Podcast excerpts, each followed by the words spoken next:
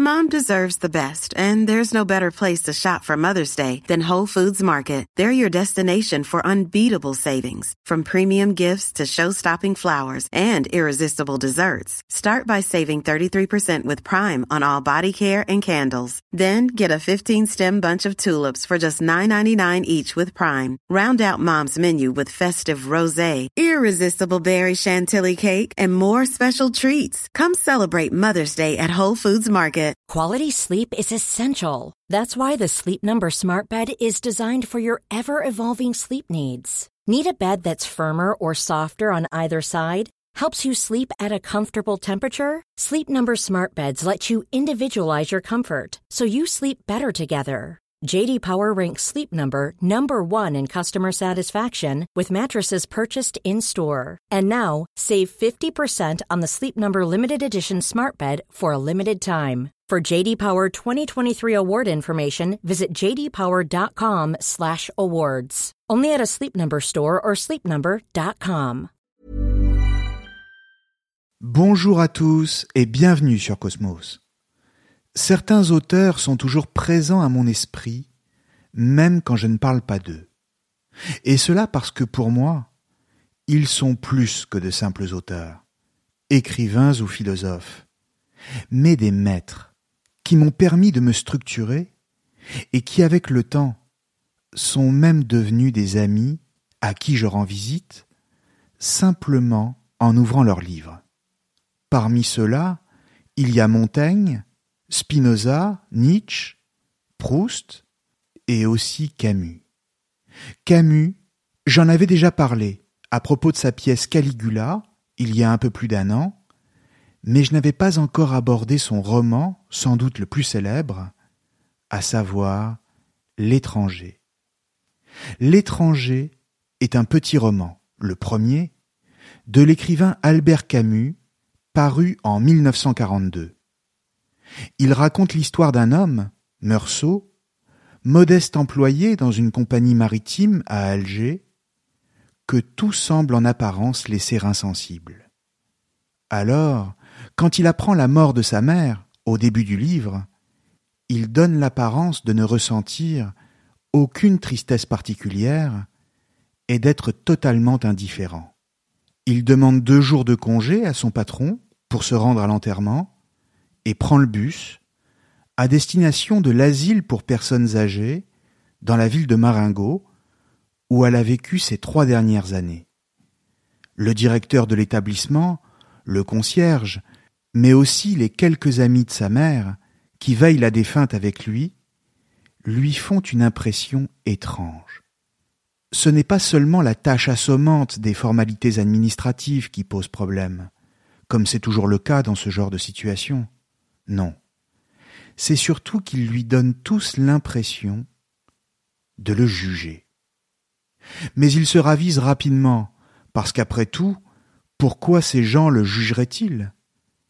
Pour avoir laissé sa mère finir ses jours dans un asile pour vieillards Pour s'être endormi pendant la veillée et avoir fumé une cigarette avec le concierge devant le corps de sa mère Pour avoir refusé de la voir une dernière fois avant qu'on ne scellât le cercueil Ou encore pour ne pas pleurer Peut-être.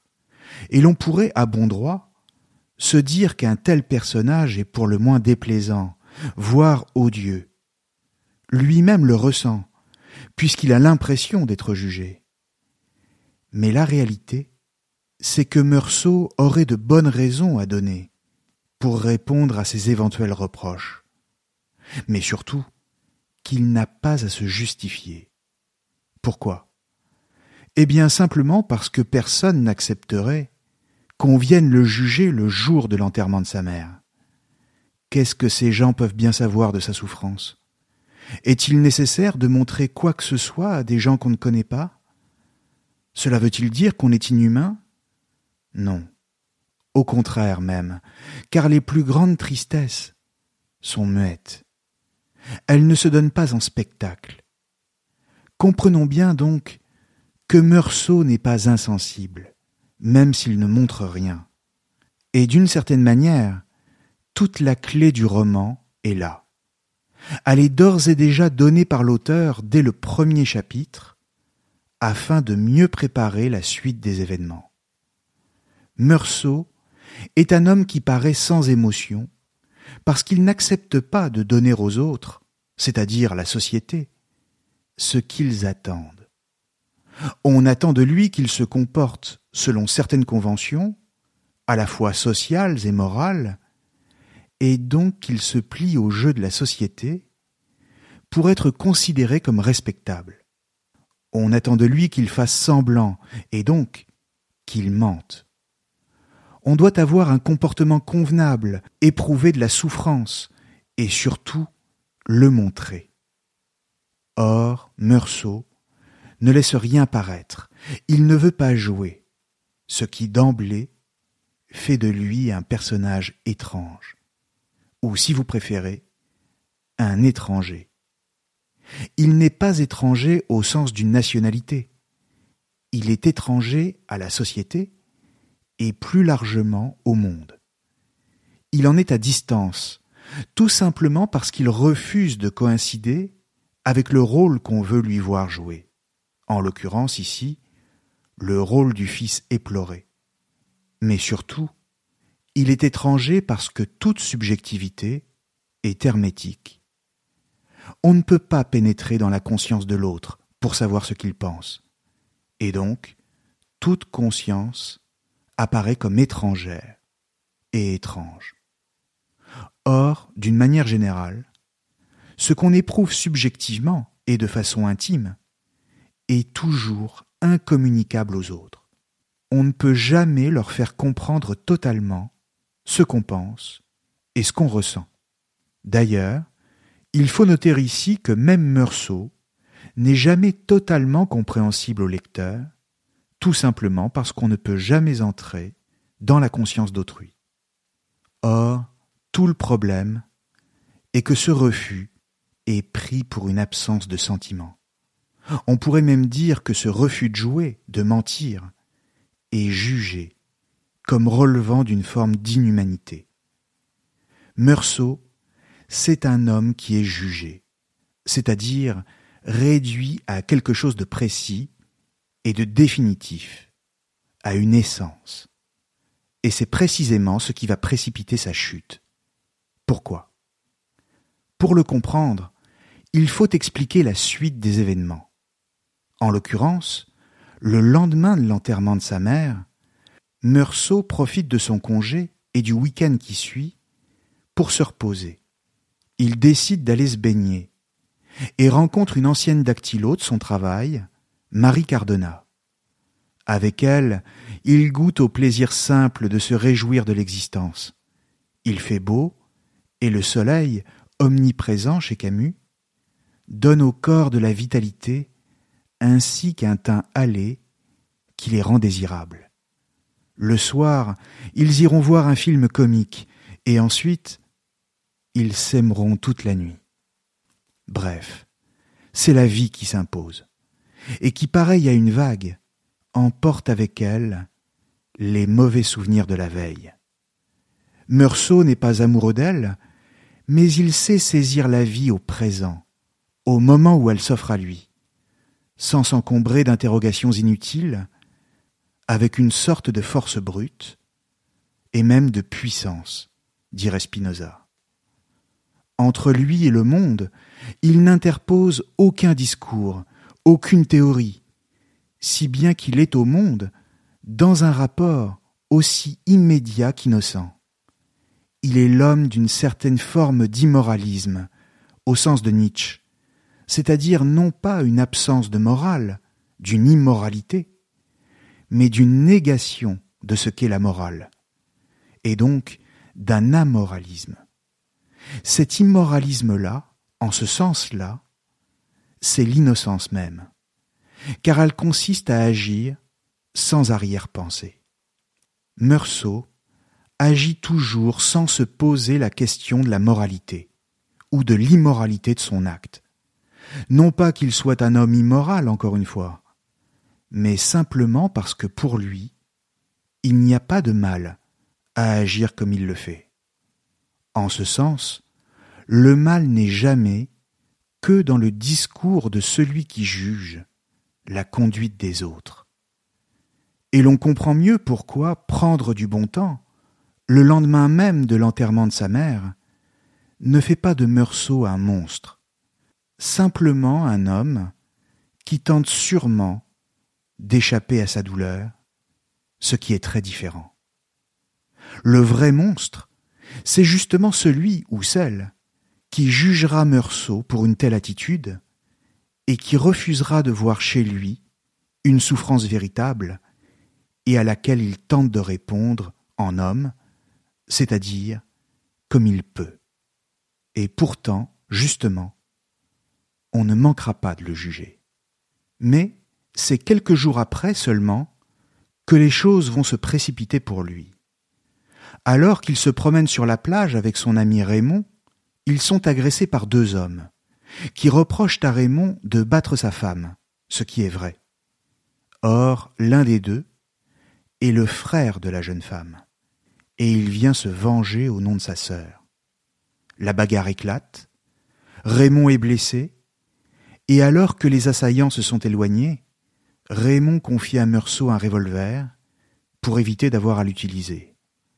Meursault n'a aucune intention d'utiliser cette arme lui non plus, et pourtant, les circonstances vont l'y conduire. Il est toujours sur la plage, mais cette fois seul, quand il croise à nouveau l'un des deux hommes, qui se tient devant lui, à une dizaine de mètres. Le soleil, très haut dans le ciel, fait glisser sur son front d'épaisses gouttes de sueur, et commence à le brûler.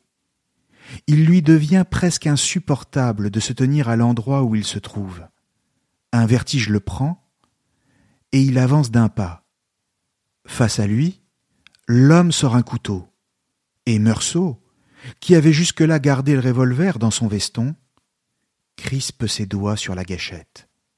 Le coup part, et voilà que Meursault est devenu en un instant, sans aucune explication autre que le soleil, un meurtrier. Laissons la parole à Camus ici, au moment où Meursault est face à sa victime, car la description en vaut la peine. J'ai pensé que je n'avais qu'un demi-tour à faire, et ce serait fini. Mais toute une plage vibrante de soleil se pressait derrière moi. J'ai fait quelques pas vers la source. L'arabe n'a pas bougé. Malgré tout, il était encore assez loin. Peut-être à cause des ombres sur son visage, il avait l'air de rire. J'ai attendu. La brûlure du soleil gagnait mes joues, et j'ai senti des gouttes de sueur s'amasser dans mes sourcils. C'était le même soleil que le jour où j'avais enterré maman, et comme alors, le front surtout me faisait mal, et toutes ses veines battaient ensemble sous la peau. À cause de cette brûlure que je ne pouvais plus supporter, j'ai fait un mouvement en avant. Je savais que c'était stupide, que je ne me débarrasserais pas du soleil en me déplaçant d'un pas. Mais j'ai fait un pas, un seul pas en avant. Et cette fois, sans se soulever, l'arabe a tiré un couteau qu'il m'a présenté dans le soleil. La lumière a giclé sur l'acier, et c'était comme une longue lame étincelante qui m'atteignait au front. Au même instant, la sueur amassée dans mes sourcils a coulé d'un coup sur les paupières et les a recouvertes d'un voile tiède et épais. Mes yeux étaient aveuglés derrière ce rideau de larmes et de sel.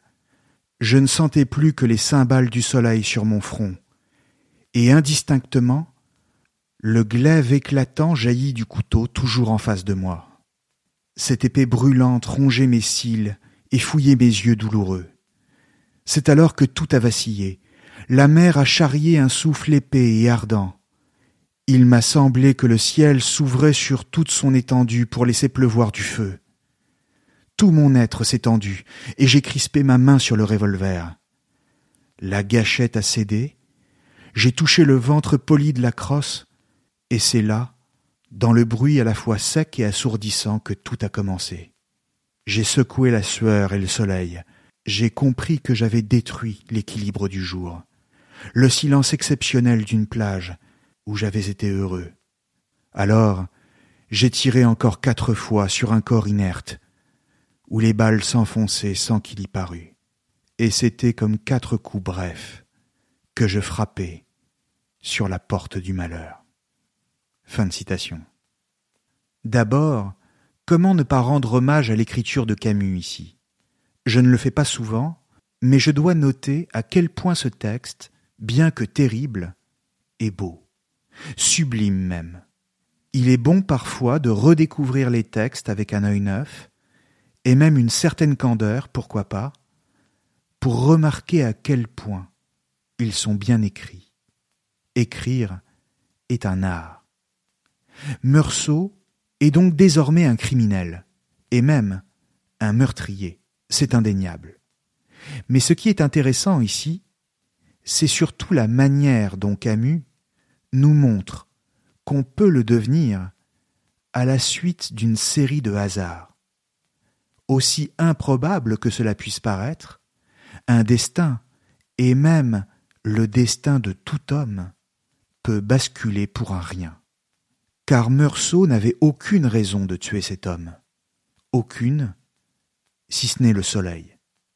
Simplement, celui-ci ne pourra jamais être accepté en tant que mobile pour expliquer le geste, car comment expliquer à un jury qu'on a tiré sur un homme à cause du soleil, et que c'est le soleil qui explique tout?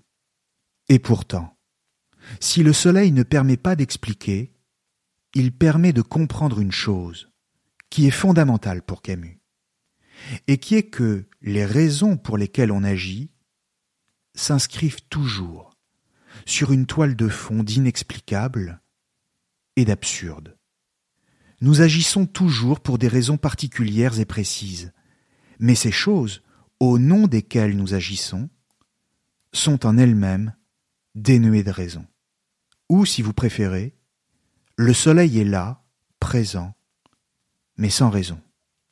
Par extension, le monde, dans sa totalité, comprenons l'ensemble des choses qui existent, existe, mais sans pouvoir se prévaloir d'aucune raison à leur existence. Le monde est sans raison, c'est-à-dire tout le contraire des hommes, qui eux sont mus par leurs facultés rationnelles, qui les poussent à rendre raison de tout, et donc à chercher à tout expliquer. Or, l'absurde réside précisément dans la rencontre, le face-à-face, pour ainsi dire, entre un monde sans raison et les hommes qui, eux, cherchent de la raison partout et tout le temps. Le silence du monde, en lui-même sans explication claire et rationnelle face aux questions humaines, fait de lui un endroit littéralement inhumain. Comprenons bien ici que la notion d'étrangeté, qui donne son titre au roman, est donc réversible. D'un côté, l'étranger, c'est Meursault comme je le disais tout à l'heure. Mais d'un autre côté, l'étranger, c'est aussi le monde lui-même. Et même si nous tentons de l'organiser, afin de le rendre vivable pour nous, il n'en garde pas moins une étrangeté indépassable et irréductible. Et en un sens, tant mieux, car son étrangeté est aussi le fondement de son intérêt, voire de la beauté qu'il nous fait ressentir ou de l'effroi qu'il provoque en nous. Si le monde n'était pas étrange, et si nous-mêmes, nous n'étions pas étrangers au monde, alors nous ne serions plus que des machines, de simples robots qui vivraient de façon mécanique dans un monde qui ne serait que connaissable. Et ainsi le désir, le rêve et même l'amour n'existeraient plus. Ou si vous préférez, il faut une part d'étranger, et donc d'étrange, pour que l'amour soit possible. Ce monde de robots, marqué par la répétition mécanique du même, peut donner l'impression, dit comme ça, d'un scénario de science-fiction. Et pourtant, c'est exactement le monde auquel est confronté le personnage de Meursault, et disons-le souvent, le nôtre. Pourquoi? Pour répondre à cette question, Il suffit de faire une petite expérience de pensée, très simple. Il suffit d'imaginer celui ou celle qui se lève tous les matins pour aller travailler, qui emprunte le même trajet, fait les mêmes gestes, prononce les mêmes paroles ou presque, et accomplit les mêmes tâches.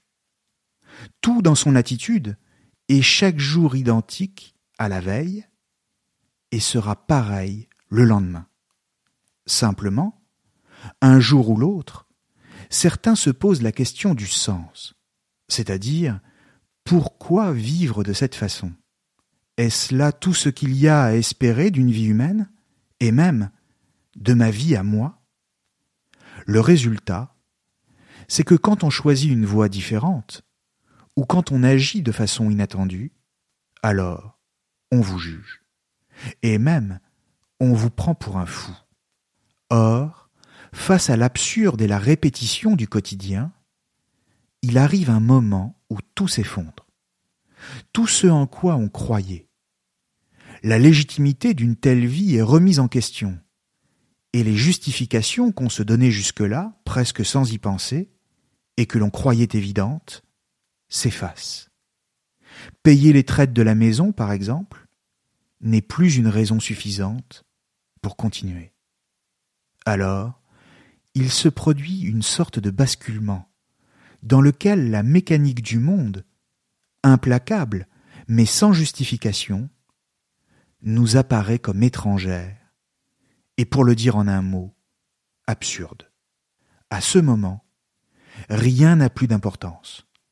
Tout ce qui arrive nous apparaît comme contingent et sans fondement. Or, dans le roman, c'est exactement la situation dans laquelle se trouve Meursault. Son travail, la routine de l'existence, les gens qu'il fréquente, et ce qui peut leur arriver, s'inscrivent à ses yeux sur la toile de fond d'une absence totale de sens. Et la raison pour laquelle Meursault est jugé, ce n'est pas tant parce qu'il a tué, mais plutôt parce que lui assume le non-sens du monde face à d'autres qui font tout pour se le cacher. Encore une fois, et comme je le disais tout à l'heure, il ne fait que dire la vérité et refuse de mentir ou de jouer un rôle. Mais c'est une attitude qui ne va qu'aggraver ses ennuis. C'est ainsi, par exemple, qu'après son arrestation, Meursault va être présenté à un juge d'instruction et incarcéré dans l'attente de son procès. D'emblée, Ready to pop the question? The jewelers at BlueNile.com have got sparkle down to a science with beautiful lab-grown diamonds worthy of your most brilliant moments. Their lab-grown diamonds are independently graded and guaranteed identical to natural diamonds, and they're ready to ship to your door. Go to Bluenile.com and use promo code LISTEN to get $50 off your purchase of $500 or more. That's code LISTEN at Bluenile.com for $50 off. Bluenile.com code LISTEN. Hey, it's Danny Pellegrino from Everything Iconic. Ready to upgrade your style game without blowing your budget? Check out Quince. They've got all the good stuff shirts and polos, activewear, and fine leather goods, all at 50 to 80% less than other high end brands. And the best part? They're all about safe, ethical, and responsible manufacturing. Get that luxury vibe without the luxury price tag. Hit up quince.com slash upgrade for free shipping and 365 day returns on your next order. That's quince.com slash upgrade. Mom deserves the best, and there's no better place to shop for Mother's Day than Whole Foods Market. They're your destination for unbeatable savings, from premium gifts to show-stopping flowers and irresistible desserts. Start by saving 33% with Prime on all body care and candles. Then get a 15-stem bunch of tulips for just $9.99 each with Prime. Round out Mom's menu with festive rosé, irresistible berry chantilly cake, and more special treats. Come celebrate Mother's Day at Whole Foods Market. This is Paige, the co-host of Giggly Squad, and I want to tell you about a company that I've been loving, Olive and June. Olive and June gives you everything that you need for a salon quality manicure in one box. And if you break it down, it really comes out to $2 a manicure, which is absolutely insane. It's also so easy to get salon worthy nails at home with Olive and June. The difference between how your nails used to look when you did them yourself and now with the Manny system is a complete game changer. The best thing about Olive and June too is it's a quick dry, dries in about one minute, lasts for five days, and full coverage in up to one to two coats. Visit oliveandjune.com slash perfectmanny20 for 20% off your first system. That's oliveandjune.com slash perfectmanny20 for 20% off your first system.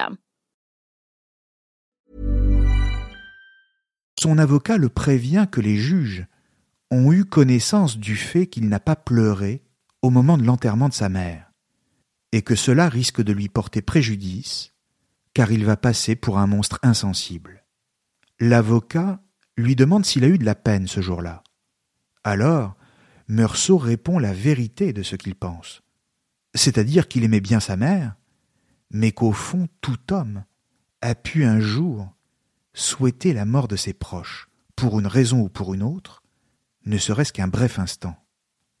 L'avocat lui dit alors qu'il faudra changer cette réponse devant le juge, parce qu'il sait très bien que ce n'est pas une chose à dire devant un jury, ce que Meursault refuse, car encore une fois, il ne veut pas mentir. Arrêtons-nous un instant ici pour écouter le dialogue qu'il a avec son avocat. Il s'est assis sur le lit et m'a expliqué qu'on avait pris des renseignements sur ma vie privée. On avait su que ma mère était morte récemment à l'asile. On avait alors fait une enquête à Maringo. Les instructeurs avaient appris que j'avais fait preuve d'insensibilité le jour de l'enterrement de maman. Vous comprenez, m'a dit mon avocat, cela me gêne un peu de vous demander cela, mais c'est très important et ce sera un gros argument pour l'accusation si je ne trouve rien à répondre. Il voulait que je l'aide. Il m'a demandé si j'avais eu de la peine ce jour-là. Cette question m'a beaucoup étonné, et il me semblait que j'aurais été très gêné si j'avais eu à la poser. J'ai répondu, cependant, que j'avais un peu perdu l'habitude de m'interroger, et qu'il m'était difficile de le renseigner. Sans doute, j'aimais bien maman, mais cela ne voulait rien dire tous les êtres saints avaient plus ou moins souhaité la mort de ceux qu'ils aimaient. Ici, l'avocat m'a coupé et a paru très agité. Il m'a fait promettre de ne pas dire cela à l'audience, ni chez le magistrat instructeur. Cependant, je lui ai expliqué que j'avais une nature telle que mes besoins physiques dérangeaient souvent mes sentiments. Le jour où j'avais enterré maman, j'étais très fatigué et j'avais sommeil de sorte que je ne me suis pas rendu compte de ce qui se passait. Ce que je pouvais dire, à coup sûr, c'est que j'aurais préféré que maman ne mourût pas. Mais mon avocat n'avait pas l'air content. Il m'a dit Ceci n'est pas assez. Il a réfléchi, il m'a demandé s'il pouvait dire que ce jour-là, j'avais dominé mes sentiments naturels. Je lui ai dit non, parce que c'est faux. Il m'a regardé d'une façon bizarre, comme si je lui inspirais un peu de dégoût. Fin de citation. On voit que l'avocat éprouve du dégoût. Il est dégoûté devant un homme qui dit la vérité. Voilà qui est étonnant, car on en vient logiquement à supposer que c'est le mensonge qui est valorisé, et la vérité, ou plutôt celui qui l'affirme, qui est puni. Encore une fois, tout est dans le rôle qu'on entend lui faire jouer, et qu'il rejette. Car la vérité, c'est qu'il ne correspond à aucun rôle, sinon évidemment à celui du meurtrier, ce qui est un fait, mais ce qui n'est pas une identité. Comprenons bien que pendant toute l'instruction, et ensuite pendant son procès, les juges tentent de savoir qui est Meursault. Ils ne s'intéressent pas tant au terrible crime qu'il a commis qu'à sa personne. Pour eux, la question la plus importante, et de savoir qui il est, et donc de pouvoir le définir, pour ainsi dire, une fois pour toutes. Le juge d'instruction lui dit même Ce qui m'intéresse, c'est vous. Simplement, si Meursault est étranger au monde, il est tout autant étranger à lui-même. Il ne se pose même pas la question de savoir qui il est, car à ses yeux, cela n'a aucune importance. En réalité, si les juges s'intéressent à lui, c'est parce qu'ils aimeraient pouvoir le réduire à une essence, dire qu'il est un monstre, et rien d'autre. Parce que cela serait beaucoup plus commode pour le saisir, et ensuite pour le juger. L'enjeu est d'importance, car pouvoir affirmer bien haut que Meursault est un monstre, c'est pour les juges non seulement se rendre la tâche de le condamner plus facile, mais c'est aussi se donner à eux-mêmes, ainsi qu'à ce qu'on appellera la bonne société, les honnêtes gens, un brevet de bonne conscience. Car nous, nous ne sommes pas comme lui. Nous sommes du bon côté, pour ainsi dire. Ou, si vous préférez, il s'agit de faire de Meursault un bouc émissaire que l'on va charger de toutes les fautes, de manière à se purifier soi-même. Pendant le procès, le procureur ira même jusqu'à reprocher à Meursault toutes sortes de choses avec lesquelles il n'a strictement rien à voir, faisant de lui un véritable bouc émissaire, ce qui n'est pas sans nous rappeler la fameuse théorie du philosophe et anthropologue français René Girard dans son livre Le bouc émissaire, paru en 1982. Rappelons rapidement de quoi il s'agit. René Girard est un penseur de la violence. Il se demande si les sociétés humaines sont condamnées à reproduire une violence inéluctable et dont elles ne pourraient jamais sortir. Pour le dire très simplement, selon lui, les hommes sont violents parce qu'ils éprouvent du désir pour les mêmes objets. Si les membres d'un même groupe désiraient chacun des objets différents, ils n'entreraient pas en concurrence, et leurs désirs pourraient coexister, les uns à côté des autres, sans jamais se croiser. Mais comme ils désirent tous les mêmes choses, notamment les richesses et les femmes, alors ils deviennent violents. C'est ainsi que se pose rapidement la question de la survie du groupe. Car il faut à tout prix éviter un massacre collectif et une disparition totale des hommes. Alors que vont-ils faire?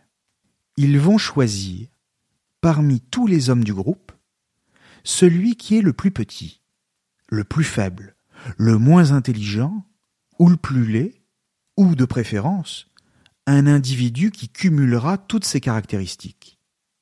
Un handicapé, physique ou mental, serait même privilégié. Bref, ils prennent celui qui aura le plus de peine à se défendre et ils le chargent de tous leurs griefs, le rendent responsable de tout.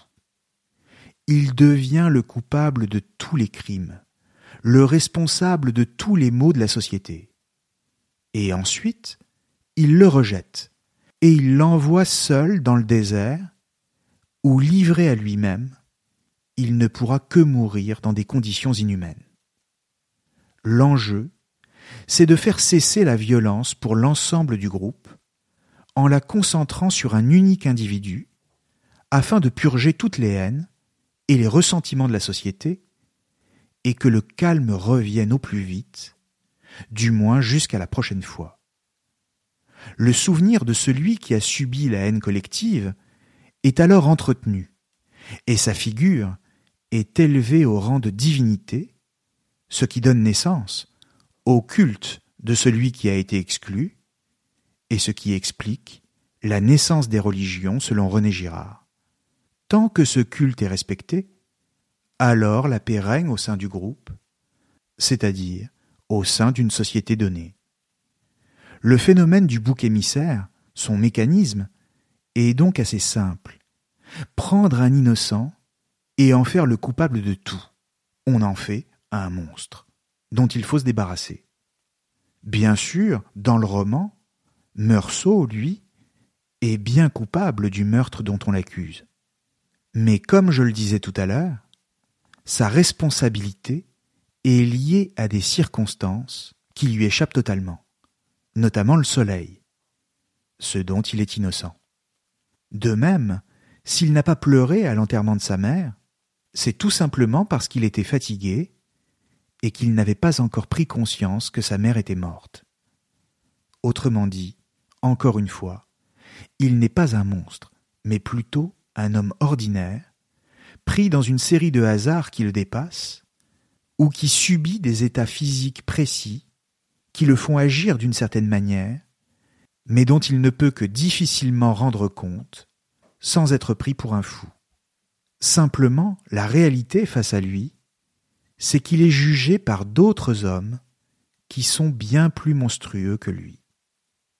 Pourquoi bien plus monstrueux?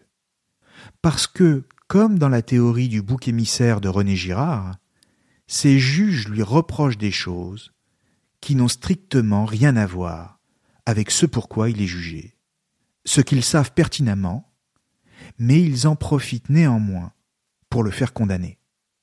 Ils lui reprochent non seulement de ne pas avoir pleuré à l'enterrement de sa mère, de s'être livré à la débauche avec Marie Cardona le lendemain, mais aussi, chose incroyable, d'être responsable d'un autre crime qui doit passer devant le tribunal après son procès à lui. Expliquons cela pour être tout à fait précis. Pendant son procès, on explique à Meursault que son affaire sera vite jugée, car l'attention du tribunal est en ce moment tout entière portée sur une autre affaire, un parricide, lequel suscite une vive émotion au sein de l'opinion publique et qui doit passer devant la cour juste après Meursault. Or, au cours de son réquisitoire, le procureur n'hésite pas à comparer les deux affaires en affirmant que celui qui enterre sa mère sans pleurer prépare la main de celui qui tue son propre père. C'est une déclaration absurde, puisque les deux affaires n'ont rien à voir, et que cette autre affaire ne concerne pas Meursault. Mais peu importe pour le procureur, qui le charge de façon éhontée et totalement disproportionnée. Donnons la parole au procureur ici, car il faut entendre l'absurdité de ce qu'il dit. Cette même cour, messieurs, va juger demain le plus abominable des forfaits le meurtre d'un père. Selon lui, l'imagination reculait devant cet atroce attentat. Il osait espérer que la justice des hommes punirait sans faiblesse, mais il ne craignait pas de le dire. L'horreur que lui inspirait ce crime le cédait presque à celle qu'il ressentait devant mon insensibilité. Toujours selon lui, un homme qui tuait moralement sa mère se retranchait de la société des hommes au même titre que celui qui portait une main meurtrière sur l'auteur de ses jours. Dans tous les cas, le premier préparait les actes du second. Il les annonçait en quelque sorte, et il les légitimait. J'en suis persuadé, messieurs, a-t-il ajouté en élevant la voix. Vous ne trouverez pas ma pensée trop audacieuse si je dis que l'homme qui est assis sur ce banc est coupable aussi du meurtre que cette cour devra juger demain. Il doit être puni en conséquence. Fin de citation. On vient d'entendre le procureur. Meursault serait coupable de tout, y compris de ce qu'il n'a pas fait. Bien sûr, Meursault a tué un homme.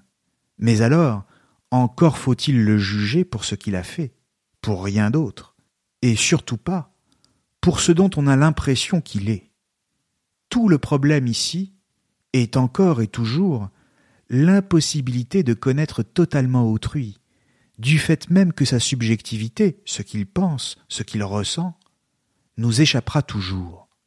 L'autre sera toujours un étranger du point de vue métaphysique, et même un mystère. Car enfin, ce qu'est Meursault réellement, nul ne le saura jamais. En somme, c'est précisément parce qu'il est tellement étranger qu'il doit être puni. Son personnage endosse donc bien ici le rôle du bouc émissaire, c'est-à-dire d'un coupable absolu.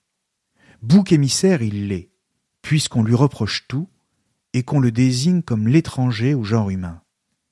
Et cette culpabilité, qu'il doit maintenant porter jusqu'au bout comme une croix, le fait en ce sens ressembler au Christ. Meursault, dans la mesure où il est un bouc émissaire, est une figure christique. Mais c'est un Christ qui est condamné, non pas pour avoir promis le salut à tous les hommes dans le royaume de Dieu, mais justement pour avoir montré, à travers tout son parcours, qu'il n'existe pas de vérité absolue. C'est un Christ sans Dieu, en quelque sorte. C'est là l'horizon philosophique de Camus lui-même, et dont son personnage est porteur. Comprenons bien que la pensée de Camus est une pensée du corps, de la chair, de l'incarnation. C'est une philosophie du mouvement et de la sensation. Le corps est ce qui permet de sentir le monde, lequel n'est pas à comprendre en fonction de valeurs absolues et désincarnées, qui lui seraient extérieures, dans le ciel des idées. Il est simplement à sentir et à admirer, ici et maintenant. Il faut le saisir comme une opportunité qui ne reviendra pas, et pour laquelle il ne faut pas s'encombrer d'idées fausses ou de fausses morales.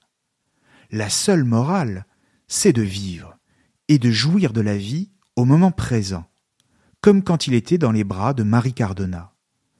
La seule vérité du monde, c'est le soleil pour Camus, celui qui fait dorer la peau sur la plage et qui donne envie de vivre, ou celui qui brûle et qui conduit Meursault à commettre un crime qu'il ne pensait pas commettre. Dans les deux cas, c'est toujours le même soleil, vu sous deux angles différents. C'est toujours le même monde, la seule réalité à laquelle il faut s'en tenir, car il n'en existe aucune autre. De la même manière, plus tard, et alors qu'il est dans l'attente de son pourvoi, Meursault reçoit la visite d'un aumônier dans sa cellule. Mais il refuse de l'écouter et de perdre son temps avec Dieu, selon son expression. Il préfère se consacrer à ce qui lui reste de vie. Il exprime, avec colère d'ailleurs, comme s'il lui venait du corps et même des tripes, son amour profond pour la vie terrestre et son attachement à tout ce qu'elle pouvait lui offrir. Même condamné, il continue à respirer, à vivre, à exister. De la même manière qu'il est un coupable innocent, il est pleinement vivant alors qu'il est condamné à mort. À l'inverse, ceux qui l'ont jugé, même s'ils vont continuer à vivre, sont d'une certaine manière déjà morts. Ils sont déjà morts parce qu'ils ne goûtent pas à la vie, comme lui peut la goûter. Quiconque entend tout justifier se met à distance de la vie, comme s'il cherchait à la mettre en boîte et à lui coller une étiquette dessus. Camus est en ce sens un penseur nietzschéen, c'est-à-dire non pas un penseur du sens de la vie, mais un penseur de la vie elle-même. C'est un penseur au sens des Grecs, et même au sens des présocratiques. Que nous importe que la vie ait un sens, et même qu'elle relève de prétendues valeurs, éternelles et absolues, quand la seule chose qui compte est de la saisir ici et maintenant, à travers ce qu'elle nous offre. Que nous importe des vérités éternelles si elles ne nous permettent pas de sentir, comme Meursault, le corps de la délicieuse Marie Cardona contre soi, et de cueillir la merveilleuse sensualité de la terre et de ses fruits. Si la vérité du monde est à ce prix, alors à quoi bon? En réalité, l'étranger laisse déjà entrevoir ce que Camus affirme réellement dans la totalité de son projet littéraire et qu'il n'aura pas le temps de terminer, c'est-à-dire l'amour de la vie, de la terre et du présent, l'amour du soleil, de sa chaleur et même des brûlures qu'il inflige, et l'amour, enfin, de l'étranger qu'est Meursault pour ses juges, comme de l'étranger qu'il est à lui-même. Et cela, malgré, pour reprendre les mots mêmes de Camus, la douce indifférence du monde. Merci à tous et à très bientôt sur Cosmos. Mom deserves the best, and there's no better place to shop for Mother's Day than Whole Foods Market. They're your destination for unbeatable savings, from premium gifts to show-stopping flowers and irresistible desserts. Start by saving 33% with Prime on all body care and candles. Then get a 15-stem bunch of tulips for just $9.99 each with Prime. Round out Mom's menu with festive rosé, irresistible berry chantilly cake, and more special treats. Come celebrate Mother's Day at Whole Foods Market.